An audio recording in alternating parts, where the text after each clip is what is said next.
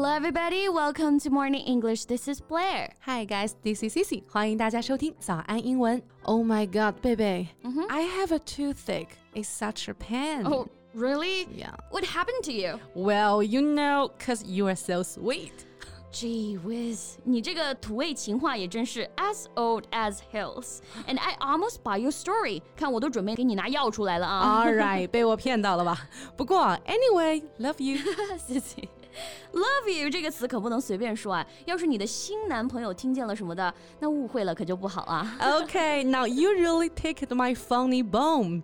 不得不说啊，这你还真的是误会了，我可没有在说我爱你啊。Really？可是每次看美剧的时候，一般如果你告诉对方 I love you，就代表着这个人是你的命中注定了，不是吗？Exactly，完整的 I love you 一般啊都出现在电影的高甜片段，糖分很高，后面呢往往都是一大波狗粮。但是 I love you 少了一个 I 之后的 love you 意思就不一样啦。Now the suspense is really killing me. You can drop the last veil. No problem. Love you 啊，其实就是一种比较亲密的结束一个对话或者呢告别的方式。嗯，我们可以对闺蜜或者比较熟悉的人去使用，它就和我们平常说的爱你哦，比心一样的意思。 All right, that's really interesting. Absolutely。那今天我们就来聊一聊和 love 有关的一些比较有意思的英文表达吧。 Well, I love this topic. Well, let's just get to it. 嗯，贝贝，嗯哼，那是不是其实除了 love you 一样，还有其他的能够表达这个意思的 Yeah, we can also say miss you. Well, it's the same thing. ？Cool. And here's another one. We can also use one love，也是用来告别的，就相当于 bye Yeah. one love。 Yeah, good for you. And I know a very cute phrase. Yeah. That's boo boo. 和中文当中的么么哒，哎，感觉差不多啊。 Wow, boo boo. Yeah. I love this one.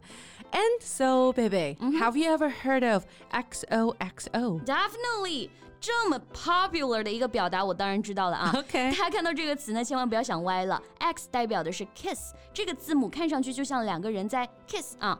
O 代表的是 hug，就像我们在拥抱的时候呢，双手圈成了一个圆。所以 XOXO means hugs and kisses，就是我们常说的亲亲抱抱，哎，这个意思。Yeah, XOXO 在网络对话、email 和书信当中啊用的会比较多，一般在最后结束的时候出现。但是友情提示一下，这个说法啊一般只限于朋友、家人、情侣或者是有好感的异性。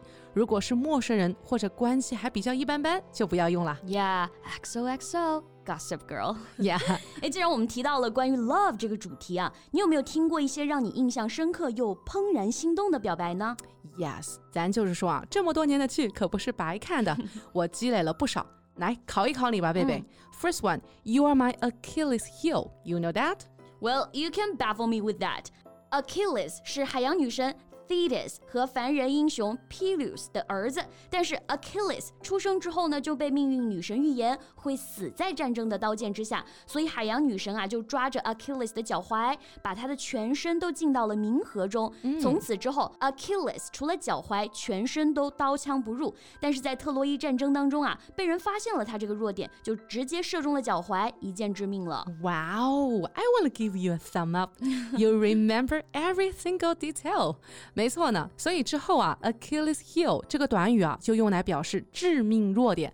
当我们遇到了一个人，让你好像突然有了软肋，又好像突然有了铠甲，就可以说啊，You are my Achilles heel. Wow, that is just so romantic. Yeah. 我突然想到啊，在 Taylor Swift 的歌曲《State of Grace》当中也用到了这个表达，对不对？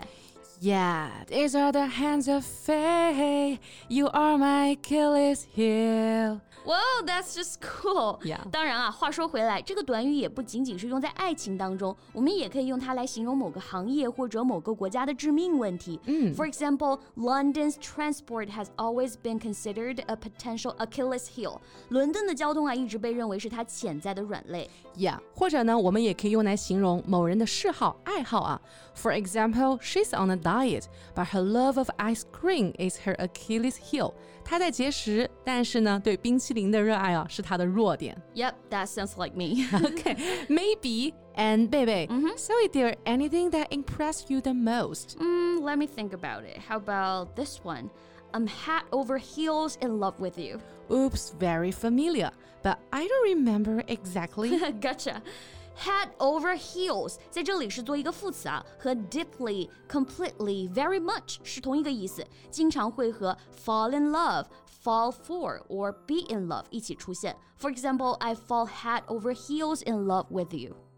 OK，那这个表达是有什么特别之处吗？Sure，从字面意思上理解就很生动，就像是头和脚相互颠倒了。有没有想起一首歌啊？我神魂颠倒，错乱的心在放鞭炮，是不是这一个？对，所以啊，当我们表示自己因为某人神魂颠倒、坠入爱河的时候，就可以用到这个表达。Right on. Now you recalled my memory. 这个短语啊，也可以用来表达对某件事情的痴迷和热爱，对吧？嗯。For example. she's head over heels with her new kitten. 她现在啊，满脑子都是她新来的小猫。Yeah, I think cat is the most adorable creature in the world. I know what you mean. You are also a cat person, right? Yeah. So, are you head over heels with your cat? Well, you know my answer, always. That's for sure. There's no need to ask.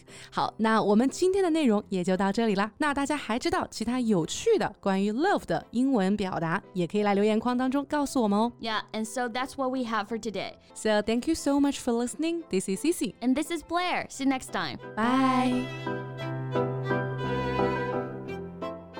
This podcast is from Morning English. 学口语就来早安英文。